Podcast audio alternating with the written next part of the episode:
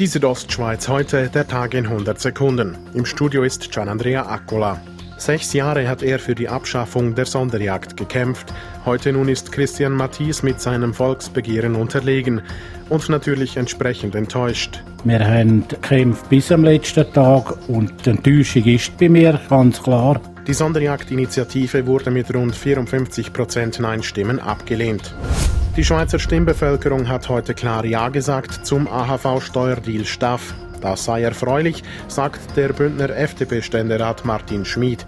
Er war als Kommissionsmitglied beim Ursprung der Vorlage beteiligt und verteidigt die Verknüpfung der beiden Themen AHV und Unternehmenssteuern. Manchmal ist es einfach auch im Parlament so, dass wir politische Mehrheiten im Sinn vom Land, von der Bevölkerung äh, finden müssen.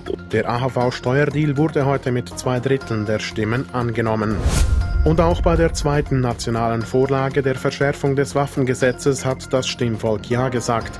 Laut Karl Frischknecht, Präsident des Bündner Schießsportverbandes, stehen dem Schießsport nun harte Zeiten bevor.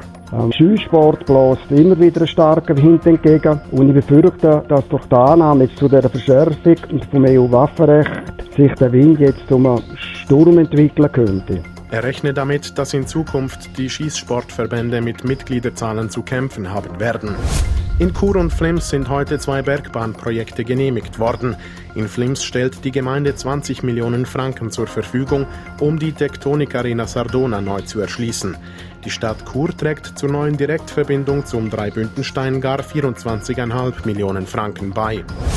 Die Südostschweiz heute, der Tag in 100 Sekunden, auch als Podcast erhältlich.